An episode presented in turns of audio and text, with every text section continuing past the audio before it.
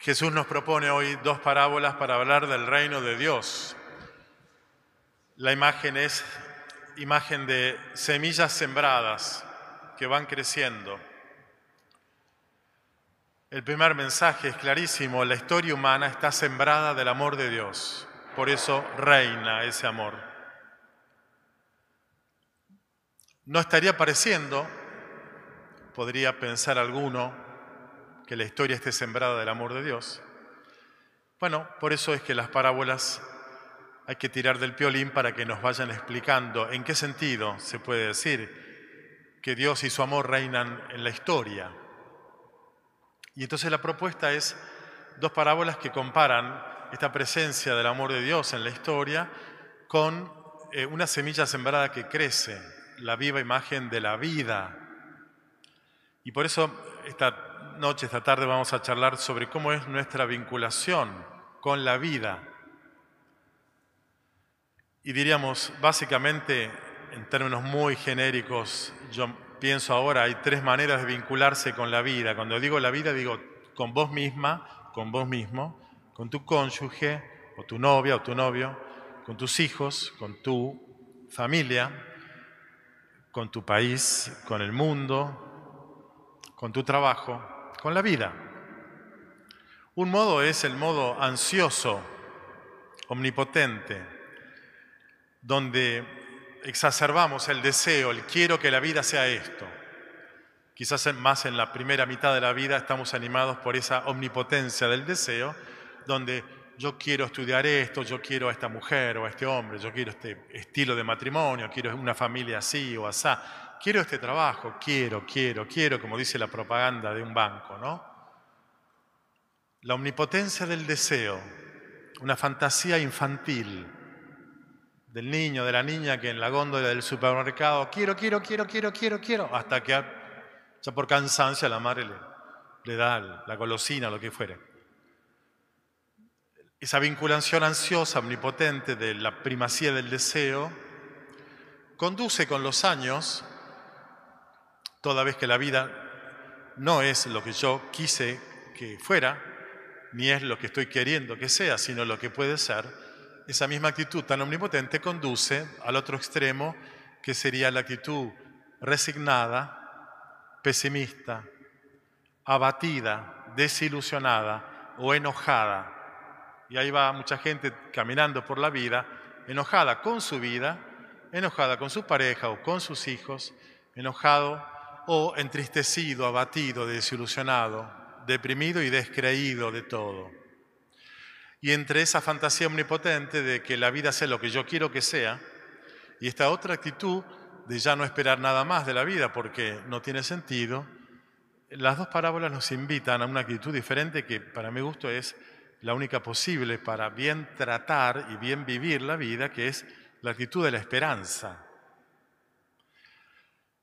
La actitud del hombre que siembra y espera con el tiempo una cosecha. Y las dos parábolas tienen matices lindos, diferentes. La primera es la de el hombre que siembra una semilla en la tierra y sea que duerma o se levante, de día o de noche, la tierra produce fruto por sí misma. La planta va creciendo, el tallo, la, la, la espiga, hasta que produce madurez en el fruto y es cosechada. Esta actitud que tiene la vida de reproducirse, de crecer por sí misma, la autopoiesis, dicen los, biólogos, que hace que la vida no sea un producto fabricado por mí, por nosotros, sino que sea un gran misterio que tiene una explicación en sí misma, tiene vida propia, no es una constante fabricación mía. El ejemplo más, eh, eh, eh, elevado de la vida es la vida humana. Y cuando en una pareja se siembran amorosamente, empieza a crecer la vida en el seno de una madre, crece el niño, crece la panza de la madre, el niño es dado a luz y va creciendo, evolucionando como niño, eh, puber, adolescente, joven, etc. Y va manifestando quién es.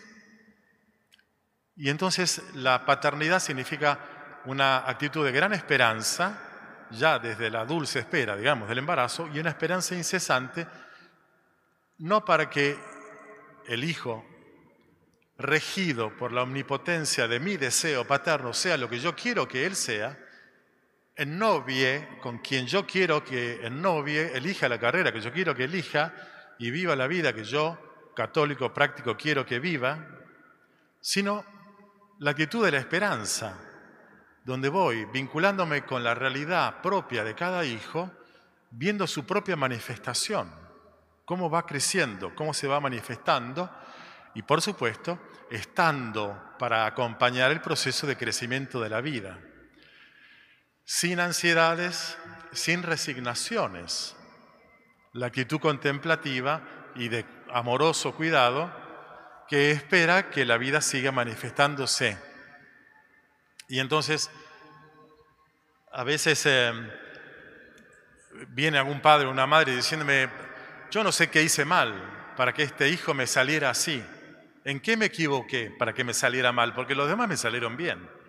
Como si un hijo fuera un producto bien o mal fabricado.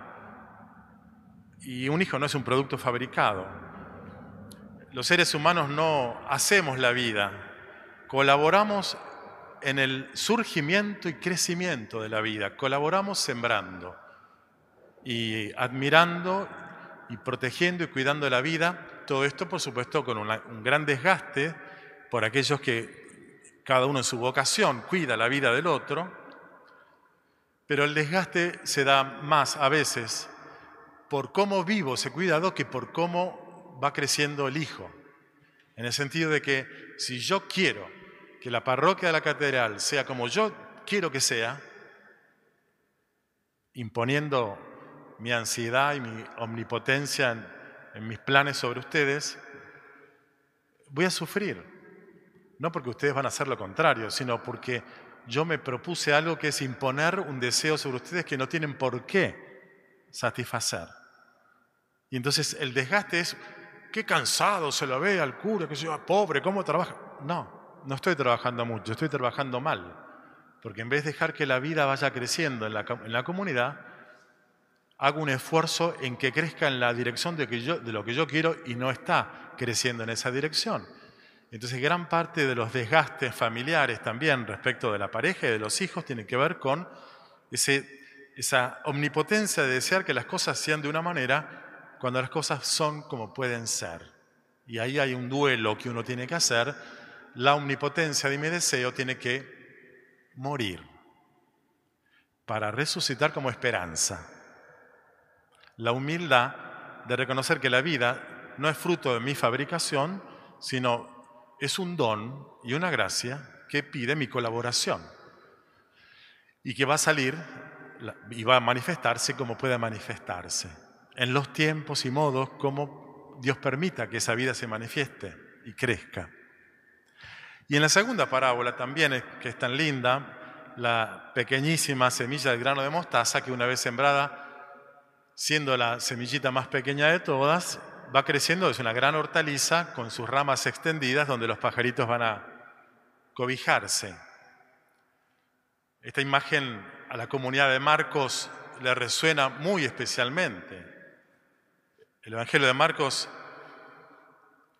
es escrito en Roma, una comunidad pagana de cristianos en Roma, época Nerón. ¿Te suena Nerón? Un amor.